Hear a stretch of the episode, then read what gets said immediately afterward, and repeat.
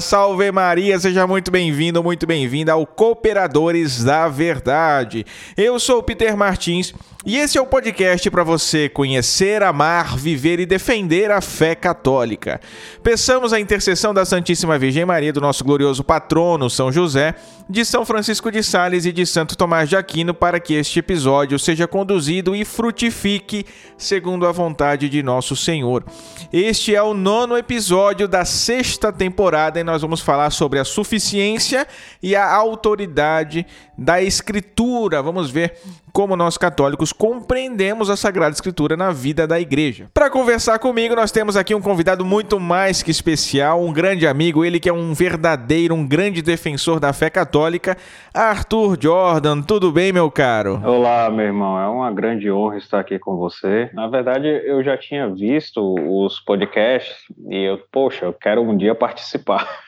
então, aqui estou eu e então, para quem não me conhece, o meu nome é Arthur Jordan, eu sou é, teólogo católico, sou professor universitário e especificamente dedico a minha pesquisa ao estudo dos dogmas das diversas igrejas e a, confissões protestantes. O meu intuito é justamente favorecer uma compreensão é, mútua, fazer um crescer essa compreensão ao longo do tempo, mostrando aqueles pontos em que concordamos e aqueles que nós discordamos.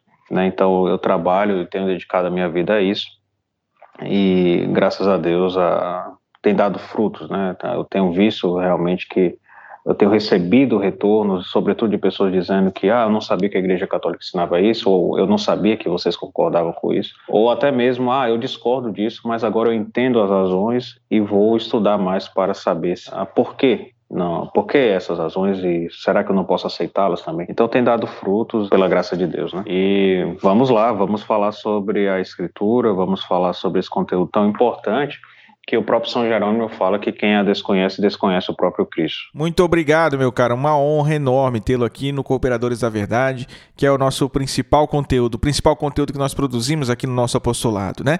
No quadro Vida dos Santos, nós estamos estudando agora os Santos Apóstolos, voltando às origens da igreja, e no episódio de hoje nós vamos falar sobre São Bartolomeu. Bem, antes de nós irmos para o assunto principal, né, o assunto principal desse episódio, que aliás foi proposto pelo Arthur, né?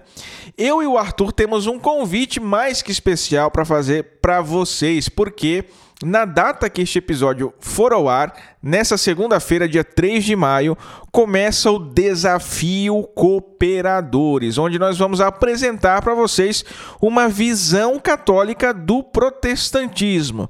Serão aí cinco dias seguidos com aulas especiais lá no Instagram comigo, com o Arthur e com mais um convidado ainda, não é isso, meu caro? Exatamente. Uh, teremos lives todos os dias, então a gente vai procurar dar uma visão católica a respeito de alguns, na verdade, de quatro ramos do protestantismo será o luteranismo, o presbiterianismo, o anglicanismo e o pentecostalismo da assembleiano.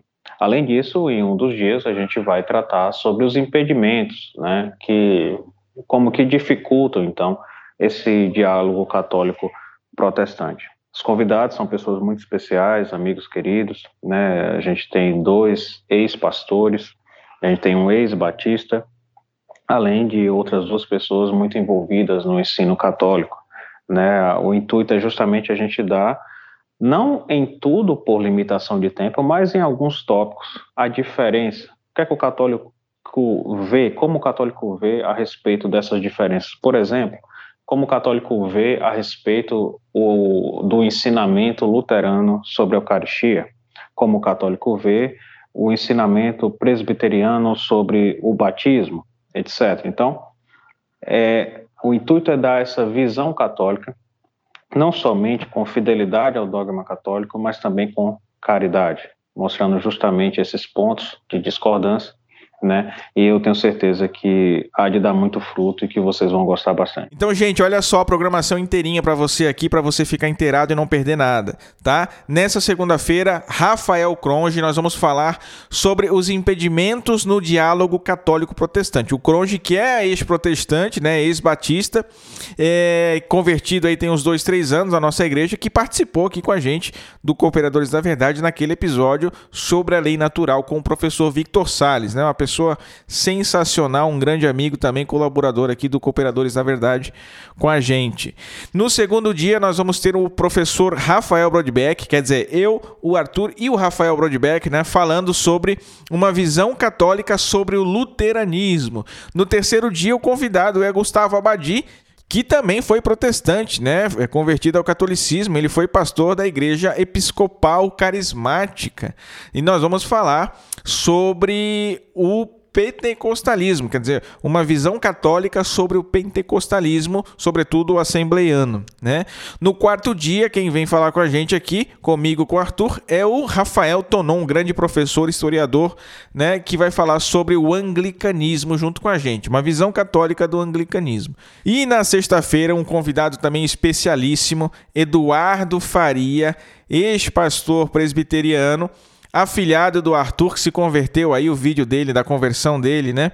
É, dele professando a fé católica diante do bispo, viralizou aí na internet por esses dias, né? Vai ser uma grande graça vê-lo aqui também nessa sexta-feira. Então, gente, tá aí a programação, tá? Vai ser uma honra receber todo mundo aqui no Cooperadores. A gente vai fazer um grande evento. E como é que você faz para participar? Não precisa fazer nada. É só chegar no nosso Instagram, os Cooperadores, ou no Instagram do Arthur né, no Instagram dos professores e assistir, tá? Não tem cadastro, não tem nada dessas coisas. É só chegar e assistir. Aproveita para seguir os nossos perfis também, né? Mas ó, nem isso vai ser obrigatório, tá? Vai ser uma semana grandiosa com formação de verdade para você. Ninguém está aqui para falar mal do protestantismo, ninguém está aqui para contar mentira, para caluniar os protestantes, para inventar histórias. A gente está aqui para fazer um trabalho sério, um trabalho de verdade. Né? Então, o Arthur, junto com os nossos convidados, eles vão pegar os eventos e os documentos mais simbólicos do protestantismo aqueles documentos basilares dessas vertentes que serão tratadas aqui, né? E vão fazer uma análise à luz da doutrina católica né, mostrando inclusive os pontos de convergência, né, Arthur? Então, para que quando a gente for dialogar com um protestante, quando a gente for defender a nossa fé, responder as questões que nos fazem, nós saibamos conversar com propriedade, nós saibamos do que, que nós estamos falando, com quem nós estamos falando, né?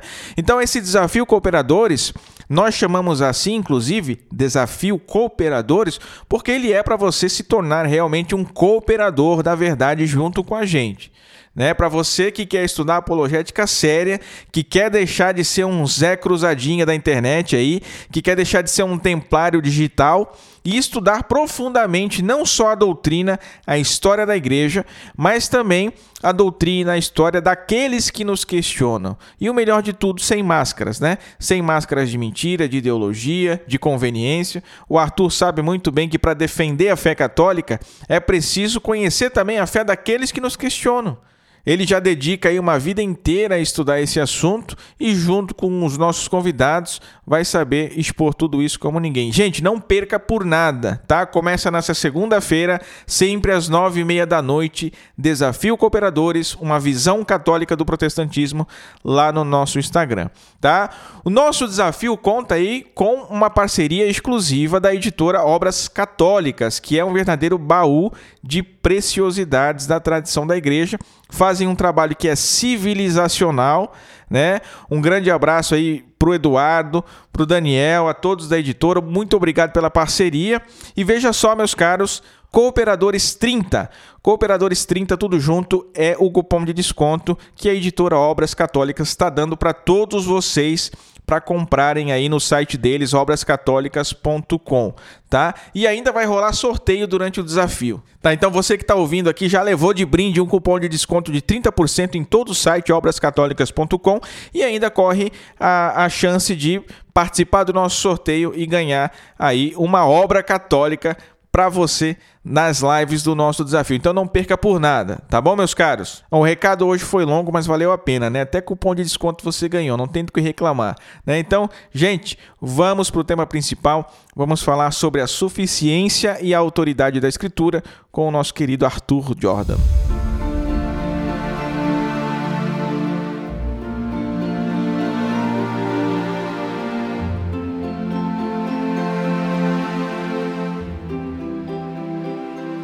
Bom, meu caro Arthur, esse é um assunto que divide aí católicos e protestantes, né?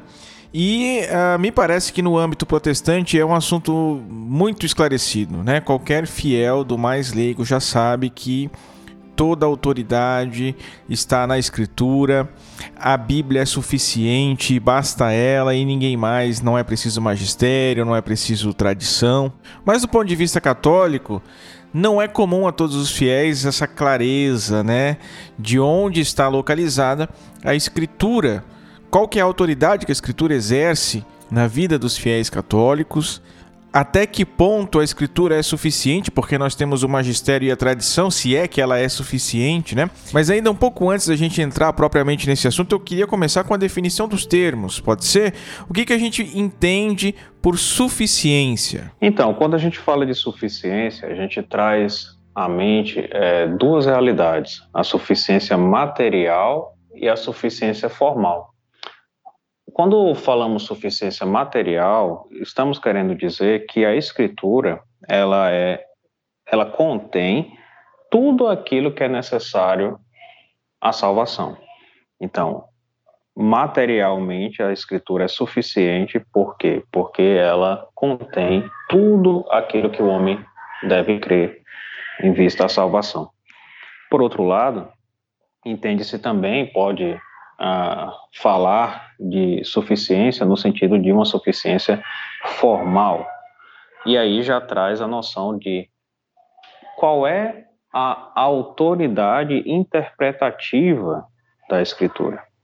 Então, o, como você bem falou no começo, que isso está um pouco.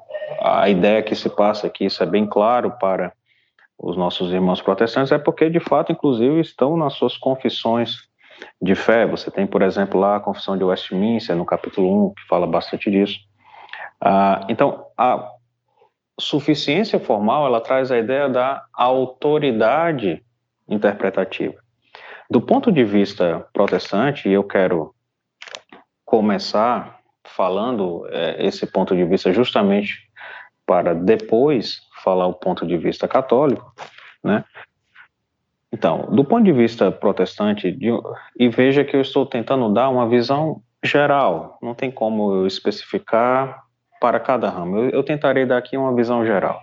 Então, de um modo geral, entende-se essa suficiência formal da escritura do seguinte modo: somente a escritura, por isso que seria a sola escritura, ela, é, somente a escritura seria a autoridade infalível e suprema em teologia, ou talvez de, de outro modo, em fé e moral. Então, isso seria a suficiência formal. Por quê? Porque essa breve expressão que eu dei, somente a Escritura seria a autoridade infalível e suprema em fé e moral. Essa breve expressão, ela traz consigo duas realidades. A primeira realidade é a noção de que o Espírito é o intérprete da Escritura.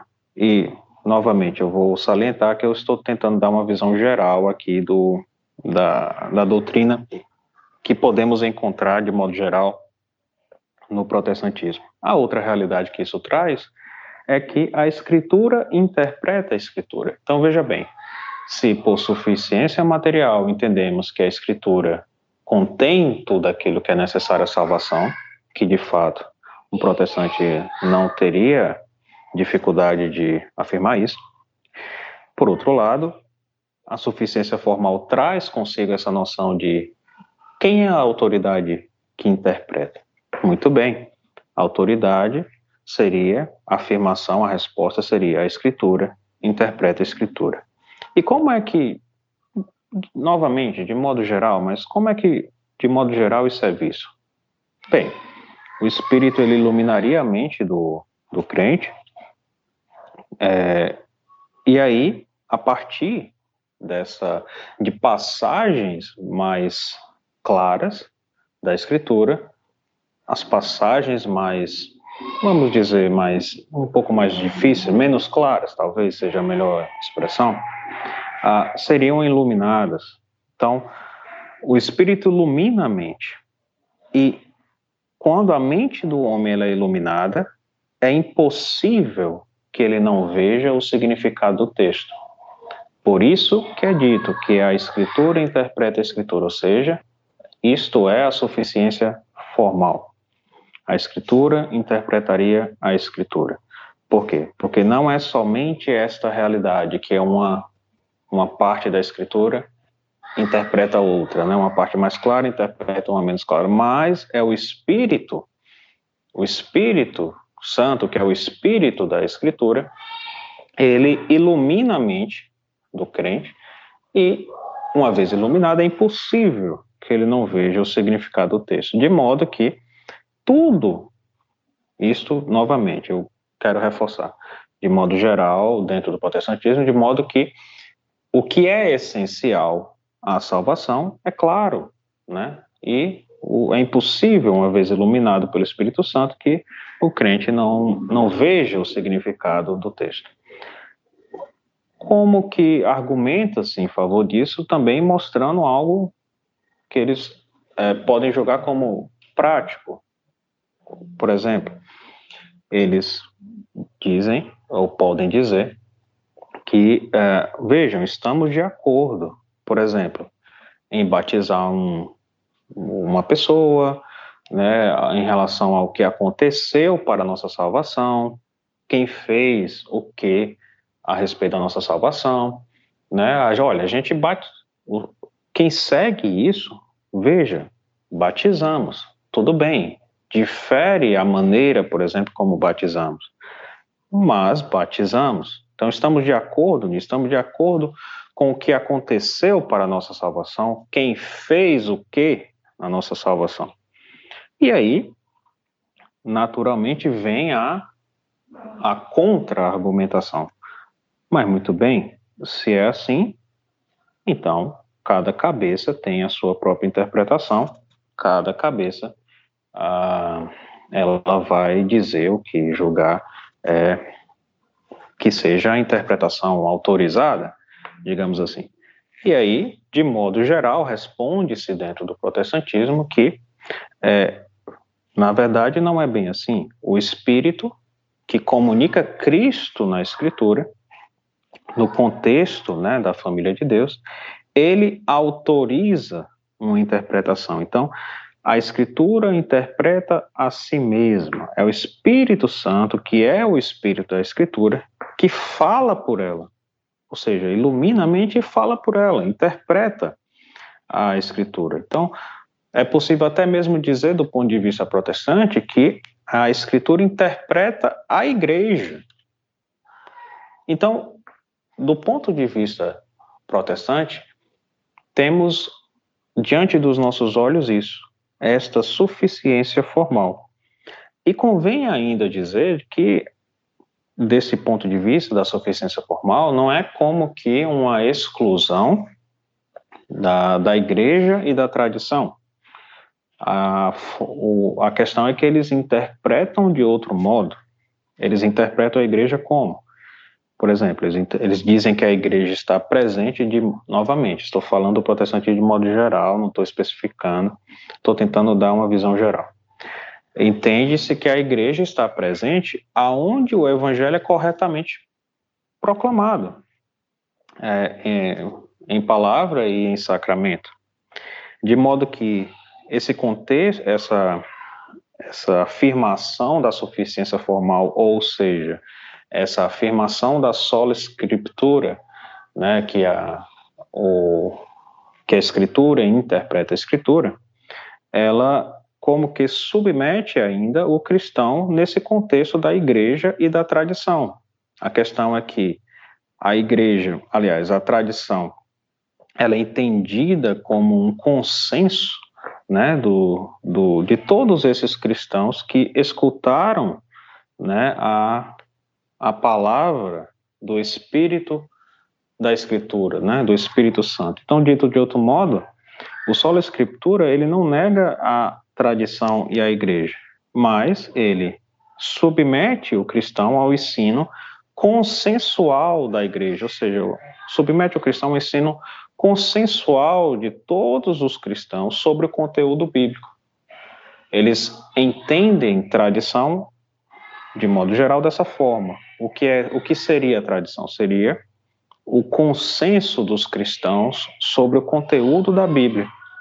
Então, o solo escritura ele não extingue, digamos assim, a tradição e a igreja. Pelo contrário, na, dito de um modo protestante, o cristão ele se submeteria a esse consenso da igreja sobre o conteúdo bíblico, ou seja, o cristão ele se, ele se submeteria a esse juízo da igreja, né? Que e o que é a igreja é justamente onde a palavra ela é pregada corretamente, ou seja, onde houve essa iluminação do Espírito Santo, né? E, e aí, como foi dito no começo, é impossível não saber qual é o significado do conteúdo. Então, dito de modo bastante simples e geral, e espero que didático, esse é o ponto de vista, de modo geral, protestante. A escritura é suficiente, tudo bem, mas para o quê? Para a fé e a moral, para a teologia. Certo, mas como? Materialmente ou formalmente? para um protestante, é possível dizer então que é tanto material como formal, ou seja, não somente a Escritura contém tudo aquilo que o cristão deve crer em relação à sua salvação, como também ela interpreta a si mesma. Por um lado, do ponto de vista protestante, não há essa questão de que é cada um julgando, e aí tem várias interpretações de como tem várias cabeças, por quê? Porque o Espírito ilumina, né, o Espírito que testemunha Cristo, o Espírito que comunica Cristo na Escritura, no contexto desse consenso dos cristãos, né, ah, que escutaram o mesmo Espírito, ele autoriza determinada interpretação. Então, a Escritura, do ponto de vista protestante, também é é suficiente de modo formal, ela interpreta a si mesma. Muito bem, eu espero que eu tenha sido didático e é, na exposição mais ou menos geral do que é possível encontrar a respeito da, da autoridade da escritura dentro do protestantismo. Eu, eu consegui ser um pouco claro? Sim, então resumindo. A suficiência material diz respeito à suficiência da escritura em si mesma, né? Quer dizer, o conteúdo da escritura é por si mesmo suficiente para fundamentar todas as doutrinas cristãs. Tudo que é matéria de fé está ali. A Escritura é a palavra de Deus, não erra, não nos engana, Deus também não se engana, então nós podemos ficar seguros pela fé de que tudo que ela ensina é verdadeiro. Tudo bem, suficiência material, tudo que é matéria de fé está contido na Escritura. Por suficiência formal, se quer dizer que o conteúdo da escritura é não somente por si mesmo, materialmente suficiente, como também é suficiente em relação àqueles que a leem.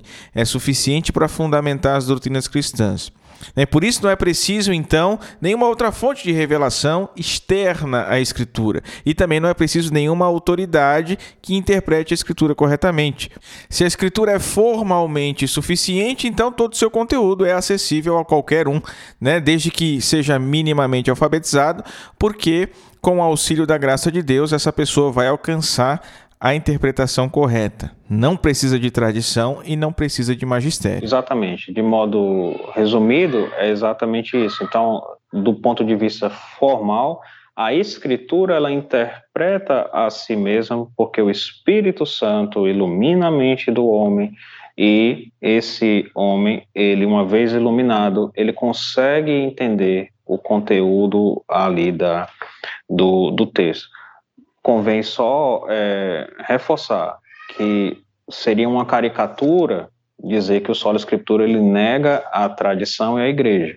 A questão é que o solo escritura, ah, ele entende, né, não só a escritura, desculpe, mas o teólogo protestante ele vai entender a igreja e a tradição de outro modo. Então, essa interpretação da escritura, né, que o espírito ele vai comunicar o, o significado, se dá no contexto da igreja, ou seja, no contexto daqueles todos os cristãos, aqueles que ah, pregam a palavra corretamente, porque foram iluminados pelo Espírito Santo. Então, mas é exatamente, ah, de modo resumido, isso que você falou. Certo, então nosso ouvinte aqui já pôde perceber claramente que os protestantes vão assumir uma posição de que a escritura, a Sagrada Escritura, ela é formalmente suficiente, né?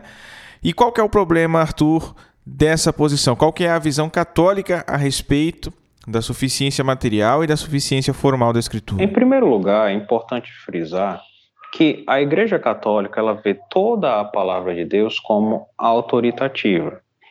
Ou seja, a palavra de Deus enquanto redigida, que no caso seria a escritura, obviamente ela é autoritativa, mas a palavra de Deus que nos foi dada, né, por outros meios que não a escritura.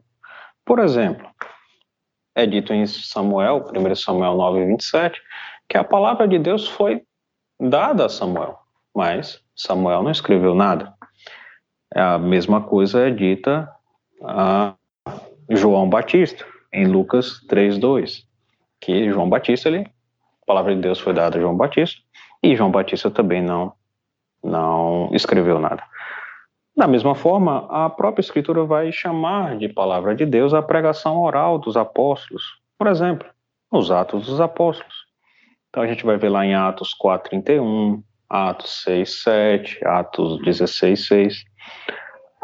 Além do mais, é, o próprio Jesus é a palavra de Deus. Isso está lá, no, por exemplo, no prólogo de São João, lá no Apocalipse.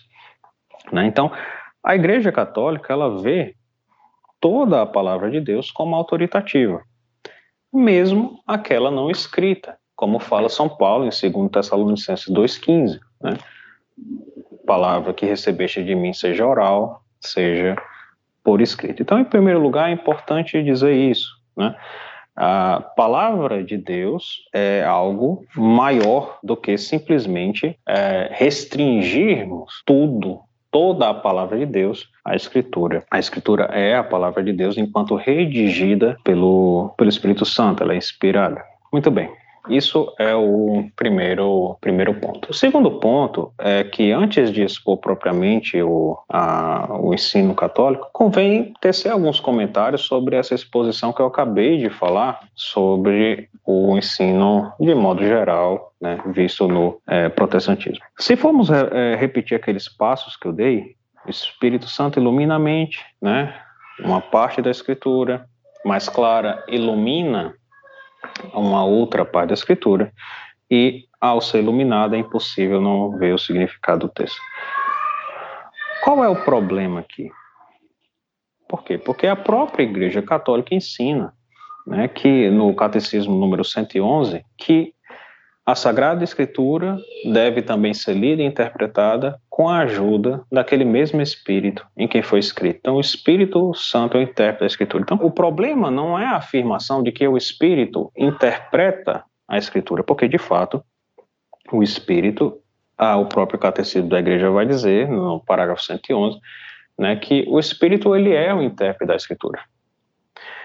Contudo, o problema é, esta noção que está aqui dita, ou seja, que a escritura, a regra infalível da interpretação da escritura é a escritura. A escritura interpreta a escritura. Dito de outro modo, a minha interpretação de uma passagem que eu julgue mais clara da escritura é a regra para a interpretação de outra passagem que eu julgar mais difícil da Escritura. Ou, ou seja, né, quando é dito que o Espírito que comunica Cristo na Escritura, no contexto da família de Deus, é quem autoriza uma interpretação, O que eu estou dizendo é a interpretação que eu julgue provir do Espírito, que de fato comunica Cristo na sua Escritura, no contexto da família de Deus que é a igreja, é quem autoriza a interpretação.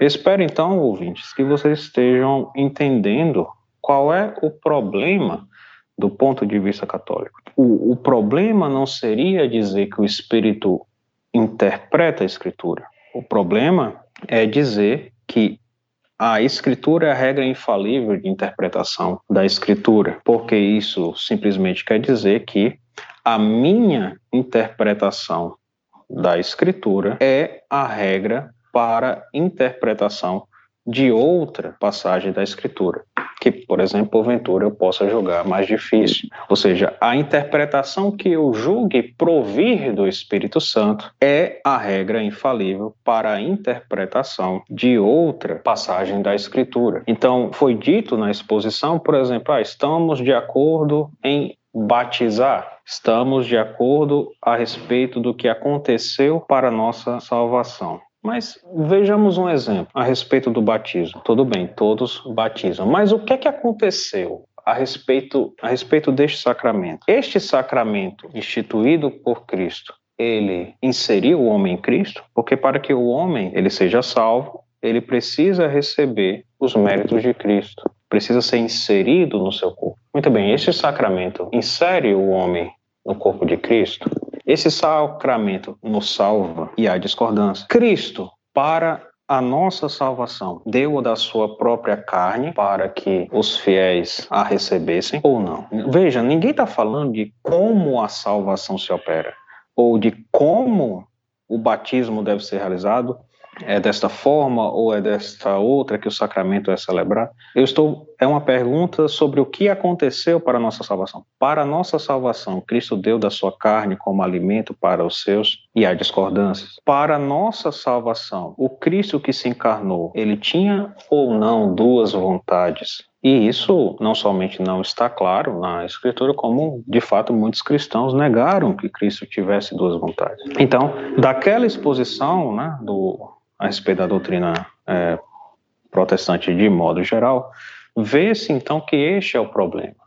Se você parar para ler, por exemplo, inclusive a Confissão de Fé de Westminster, no capítulo 1, número 10, vai falar que o juiz, o supremo juiz de, das controvérsias religiosas, inclusive, então, o significado de um texto bíblico, é o Espírito Santo falando nas Escrituras. Ou seja, o juiz supremo de uma controvérsia religiosa, inclusive o significado de um texto bíblico, é a interpretação da Escritura que eu julgue proceder do Espírito Santo. Veja, o católico, quando ele lê a Escritura, e ele está atento à unidade da Escritura, ele está atento à tradição viva da igreja, ele está atento também à analogia da fé. Esses três critérios a igreja ensina que são os critérios para que o, o católico interprete a escritura com base, né, com base não, conforme o espírito que a inspirou. Mas o católico particular, ainda que ele faça, ele pode errar na sua interpretação. Qualquer católico particular, ele pode errar na sua interpretação. A diferença, e agora vai entrar o modo católico a respeito dessa relação entre escritura, igreja e tradição, a diferença é que o católico, ainda que ele particularmente ele possa errar na interpretação, Cristo prometeu estar com a sua igreja e prometeu não somente estar com ela, mas estar com ela até o fim, fez dela a coluna e o sustentáculo da verdade. Então, se do ponto de vista protestante, a escritura interpreta a escritura no sentido particular de que é o espírito que ilumina a mente do homem e ele sabe o seu significado. Do ponto de vista católico, poderíamos até dizer sim, a graça de Deus ilumina a mente do homem e ele se esforça para compreender a Escritura e esforça pela graça, conforme o Espírito que a inspirou.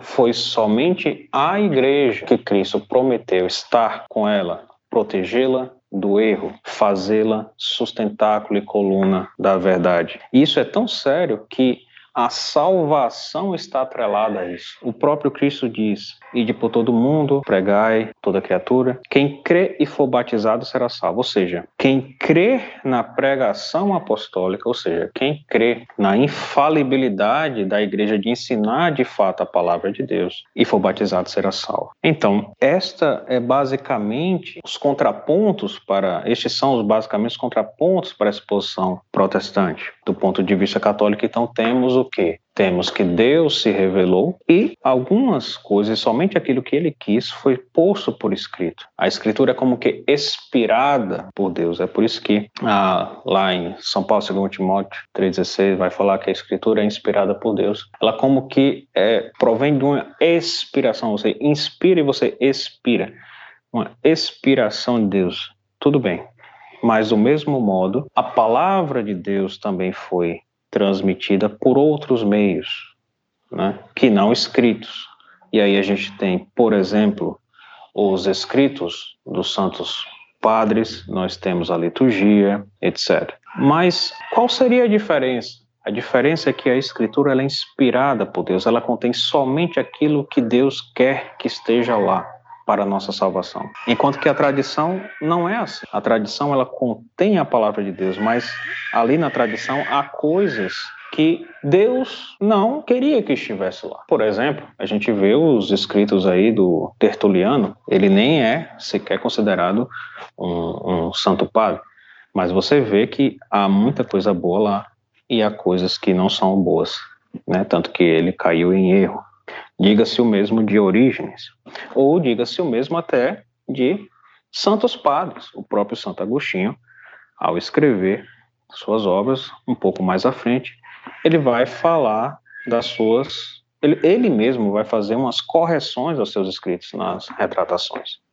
Então, se temos a escritura que contém somente aquilo que Deus quer que esteja contido, e temos a tradição que ela contém a palavra de Deus mas há outras coisas que não são autorizadas por Deus. Ora, entra então o quê? Entra então o magistério da igreja. Esse magistério que Cristo prometeu que quem vos ouve, a mim ouve. Que ide à igreja e se não escutar a igreja, seja tratado como pagão.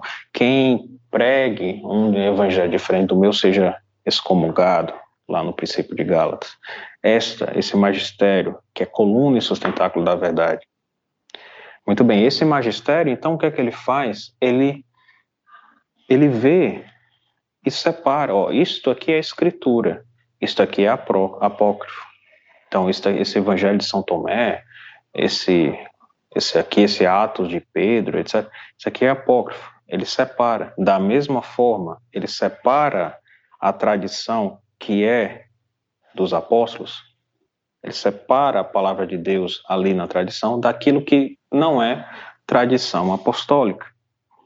Portanto, do ponto de vista católico, quem tem a autoridade final para interpretar a palavra de Deus, seja ela escrita, seja ela não escrita, é o magistério da igreja. Magistério da igreja, que é o Papa e os bispos em comunhão com ele. Então, este é o ponto de vista católico do ponto de vista católico, a escritura é sim suficiente materialmente falando. O católico ele pode afirmar que todos os seus ensinamentos estão contidos na escritura de modo direto ou de modo indireto. De modo direto, o batismo salva. Está claro, João 3:5, 1 Coríntios 6, 9, 9 seguintes, Tito 3:5, etc. De um modo indireto, por exemplo, Jesus tem duas vontades, nossa Senhora é imaculada, então o católico ele ele ele vê, ele pode dizer que a escritura é sim suficiente de modo material, mas não formal. Não se nega que o Espírito seja o intérprete da escritura. O católico ele é sim iluminado pelo Espírito Santo para ler a palavra de Deus. Contudo, ele pode, enquanto católico privado, ele pode errar a igreja é que foi protegida do erro.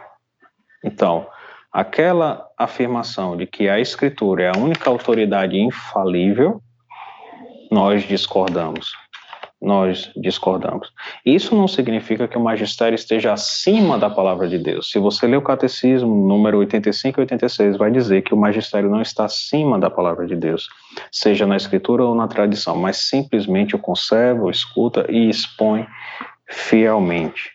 Então, se do ponto de vista protestante é, de modo geral, o espírito que fala, o espírito que comunica Cristo através da escritura, dentro desse consenso né, do, dos cristãos que escutaram o Espírito, autoriza determinada a interpretação, nós discordamos e dizemos, peraí, o que está sendo dito é que há uma passagem da Escritura, é, desculpa, uma interpretação da Escritura que eu creia que provenha do Espírito Santo, é, que autoriza uma interpretação, do nosso ponto de vista, vamos dizer, não. O que nós cremos é a palavra de Deus, ela pode ser interpretada por todo católico. E a igreja vai dar os meios para isso, ela vai dizer, olha, isso está lá no catecismo número 111 ao 114, né, ler a escritura conforme esses critérios, para ler conforme o Espírito que a ensinou. Contudo, ainda assim, Cristo, a promessa de Cristo, previne do erro a definição da igreja sobre o sentido de determinado texto, enquanto que de um lado diz que é o Espírito Santo que autoriza a interpretação, ou seja, que de outro modo seria a minha interpretação que eu julgue provir do Espírito Santo é que autoriza a interpretação. Do outro ponto é, Cristo prometeu à sua igreja que estaria com ela até o fim e que ela seria a coluna da verdade, que, portanto, ao interpretar infalivelmente, ao interpretar um texto de determinada parte da escritura, ela o faz infalivelmente. E convém dizer que, ao longo dos dois mil anos da igreja, o número de textos que a igreja definiu sentido são pouquíssimos. Um deles é João 3,5, a respeito da necessidade do batismo para salvação.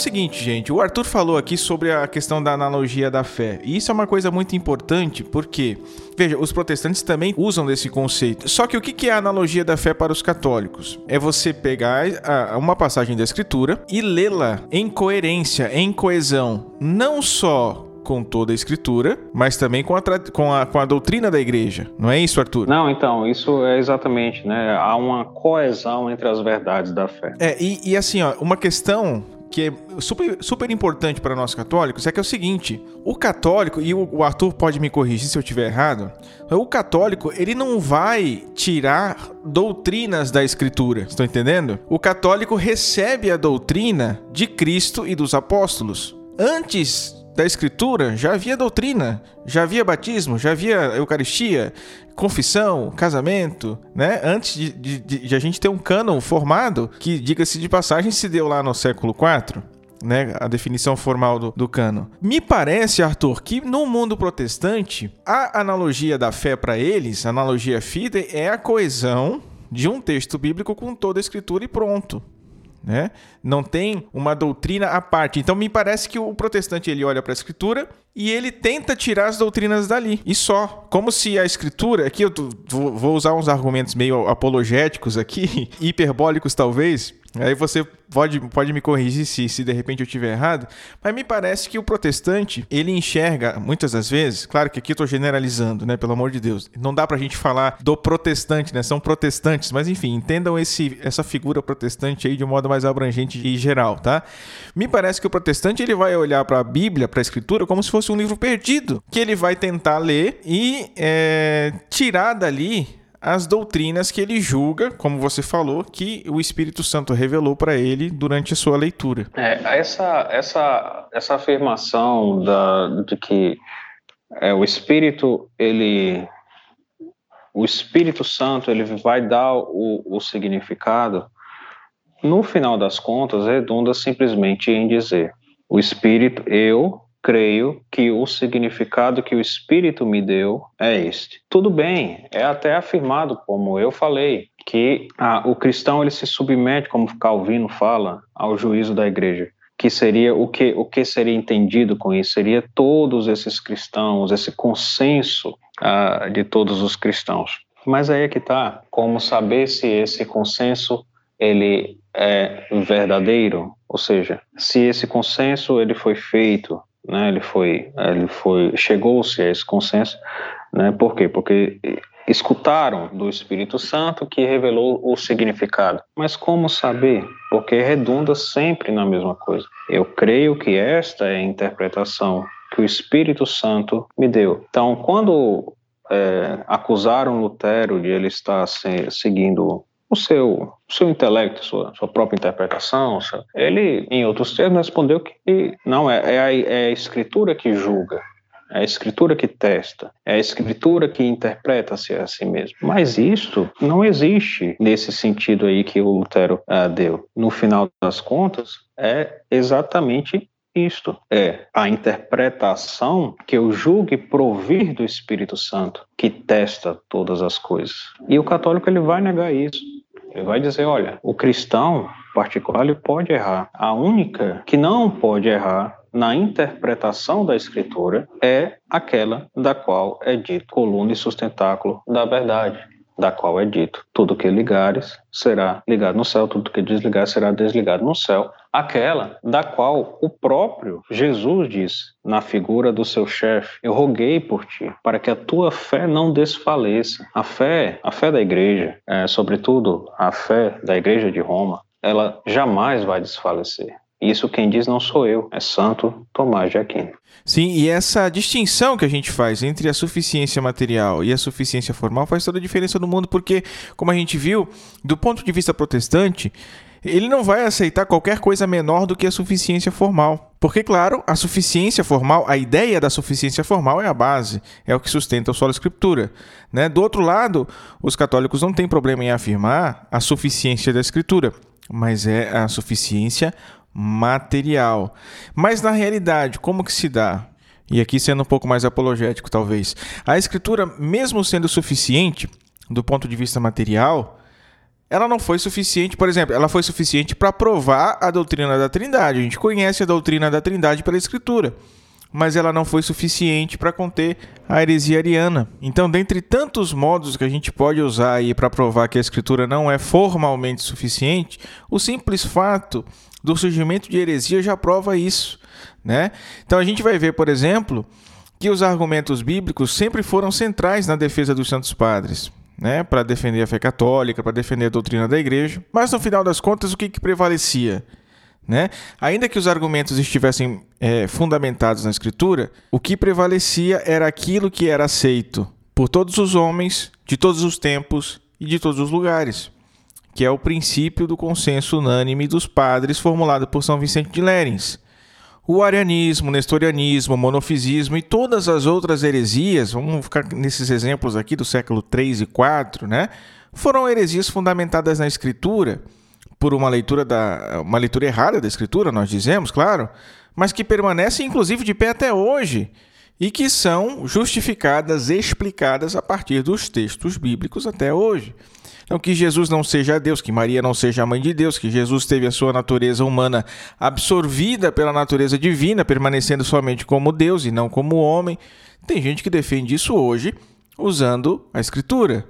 Por quê? Porque, ainda que a Escritura seja materialmente suficiente, há coisas que são implícitas, há coisas que não estão tão claras. E aquilo que é matéria de fé que está contido na Escritura, nós não alcançamos pela razão humana. Nós cremos por fé, nós aceitamos por fé, mas ninguém conclui que Jesus é Deus pelo raciocínio, certo? Nós cremos porque Deus nos revelou, porque Cristo legou a sua doutrina aos seus apóstolos e estes legaram à igreja.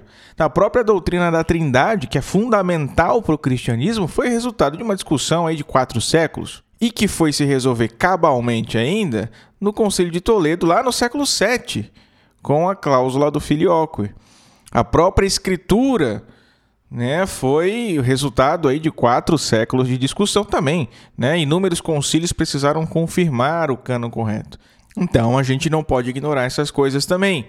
Né? As escrituras isoladamente são suficientes para refutar o arianismo? A gente pode dizer que sim, Mas não dá para negar que numa situação hipotética, em que uma pessoa não conheça nada da história da igreja, nada da teologia da igreja, sem saber como se chegou a uma definição formal do dogma da Trindade, se essa pessoa começar a ler a Bíblia, a doutrina ariana provavelmente lhe pareceria tão plausível como também pareceria a doutrina da Trindade, justamente porque essa doutrina não está acessível à nossa razão. Nós cremos por fé, sem reduzir, claro, as suas provas bíblicas, né? Então, quais são as fontes do ensino católico? As fontes do ensino católico, então, são a escritura e a tradição. É correto dizer que a escritura é a regra suprema, é correto, e que na verdade quem disse isso foi o documento Dei Verbo do Concílio Vaticano II. É correto dizer que a escritura é a regra suprema de fé moral, contudo, ela é a regra de fé remota, ela e não sozinha, em conjunto com a tradição. Então, qual é a regra de fé suprema da, da fé católica? Né? É a escritura e a tradição. E qual é a regra, regra de fé remo, a, próxima?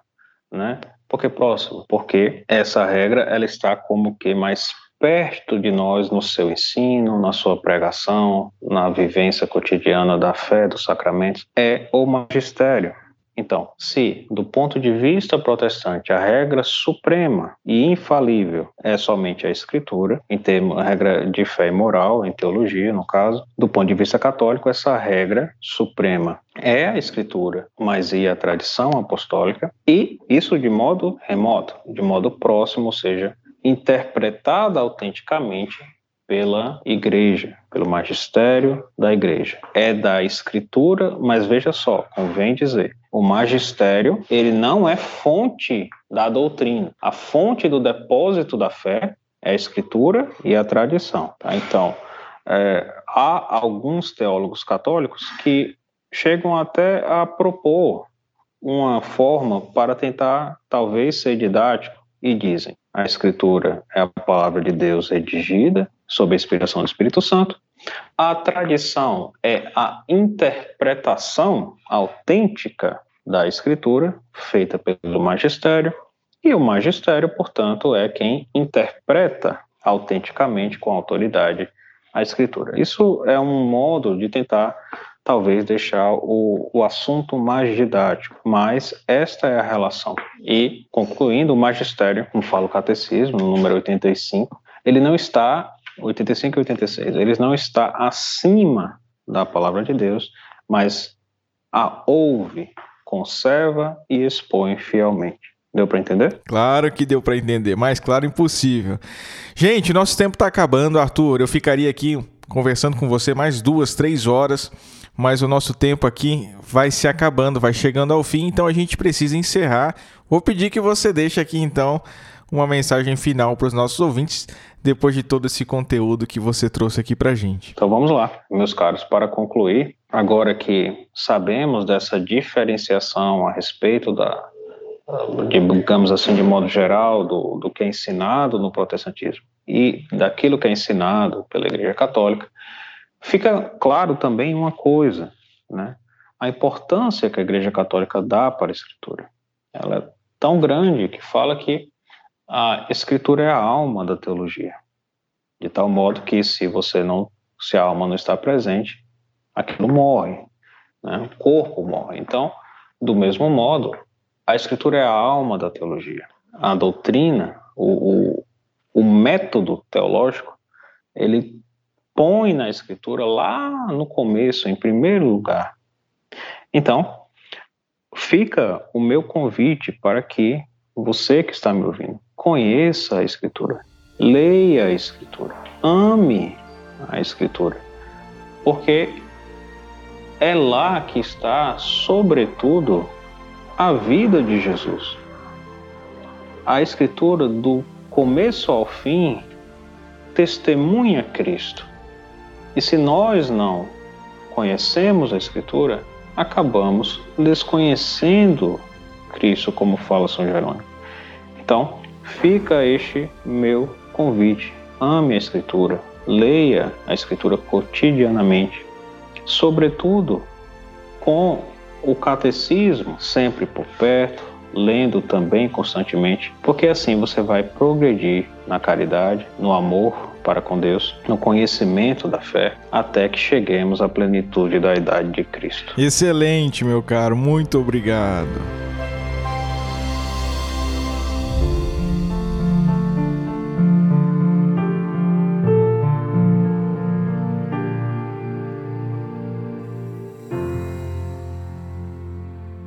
Muito bem, vamos falar agora do santo de hoje, que é ninguém mais, ninguém menos do que São Bartolomeu.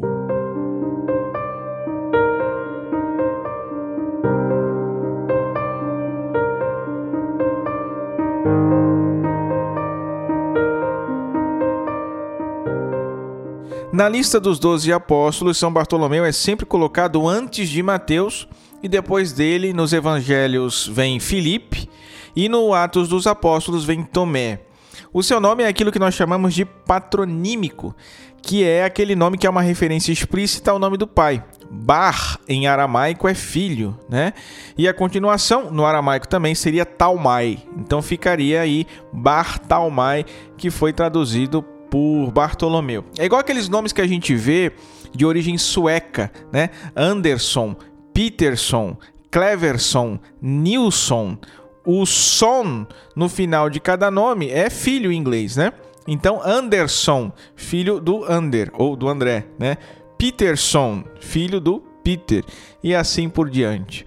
Não se tem muita notícia é, de, de, São Bartolomeu, pelo menos relevante, assim, né? Na, nem no, na escritura, nem na tradição. Ele nunca está no centro de nenhuma das narrações, né? De nenhum episódio do Novo Testamento mas ele é identificado com aquele Natanael de João 21. Né? São a mesma pessoa. Ele era de Caná, na Galileia, então é provável que tenha testemunhado também aquele milagre de Jesus lá na, na, nas bodas de Caná. E esse Natanael, que provavelmente é o Bartolomeu, quando Filipe explica para ele que Jesus é aquele de quem falavam as escrituras e os profetas, é ele, Bartolomeu ou Natanael, que questiona, né? De Nazaré pode vir algo bom? Pode vir alguma coisa boa? Uma contestação que ele fez que é de algum modo importante para a gente, porque nos mostra como era a expectativa do povo de Deus com respeito ao Messias. Ora, o enviado de Deus jamais podia vir aí de uma aldeia como Nazaré, né? Um lugarzinho pequeno, pobre, afastado mas ao mesmo tempo realça também, obviamente, a liberdade de Deus, como diz o Papa Bento XVI, que sempre surpreende as nossas expectativas, né, se fazendo é, encontrar-se aí onde a gente nunca esperaria encontrá-lo. Né? Filipe responde Natanael, ou Bartolomeu, com aquele convite, né? Vem e verás. Quando Jesus encontra Natanael, ele faz um grande elogio. Aqui está um verdadeiro israelita, em quem não há fingimento, que nos lembra aquele Salmo 32. Feliz o homem a quem Javé não atribui iniquidade. E Natanael, curioso, admirado, questiona Jesus: Como me conheces? E Jesus responde: Antes que Filipe te chamasse, eu te vi quando estavas sob a figueira. A verdade é que a gente não sabe o que, que aconteceu lá na figueira, mas parece que seja lá o que for, foi um momento especial, talvez decisivo na vida de Natanael. Né? Tanto que ele se sente comovido, como se pensasse: esse homem sabe tudo de mim, ele sabe, conhece o caminho da vida. É nesse homem que eu posso realmente confiar, né? E aí ele responde com uma verdadeira confissão de fé: Rabi, Tu és o Filho de Deus, tu és o Deus, o Rei de Israel. É o primeiro passo para a aceitação de Jesus. E Natanael ressalta nessa confissão de fé a relação filial de Jesus com Deus, né? tu és o Filho de Deus, mas não só isso, a relação de Jesus com seu povo também. Né?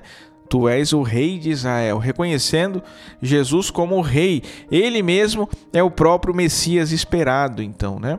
E esses dois aspectos da vida de Jesus, que Natanael ou Bartolomeu ressaltam aí na sua confissão de fé, são justamente os aspectos os quais a gente nunca pode perder de vista, né? Porque se a gente fica com a dimensão somente celeste de Jesus, a gente corre o risco de transformar Jesus num ser sublime, evanescente, né? Mas se ao contrário a gente fica só com a sua é, colocação concreta na história, acabamos descuidando aí da dimensão divina e aí não o enxergamos mais como verdadeiro Deus, que é inclusive a dimensão mais importante, obviamente, né? Na tradição da igreja, a gente também não encontra, né, muitas informações sobre Bartolomeu, mas Eusébio de Cesareia, lá do século IV, comenta que um certo Panteno teria encontrado alguns sinais da presença de Bartolomeu lá na Índia. Depois, já na Idade Média, surge a história de que ele teria morrido martirizado pelo esfolamento. E aí existem diversas pinturas né, de São Bartolomeu segurando a própria pele. Na Capela Sistina tem uma pintura famosa dele, aliás, que o rosto de São Bartolomeu nessa pintura é o autorretrato de Michelangelo. Mas tem uma estátua famosa dele também segurando a pele, né? Quem procurar no Google acha com facilidade. Fica lá na Catedral de Milão. E as suas relíquias, a ossada de São Bartolomeu, estão lá em Roma. A sua festa litúrgica nós celebramos em 24 de agosto. São Bartolomeu, rogai por nós.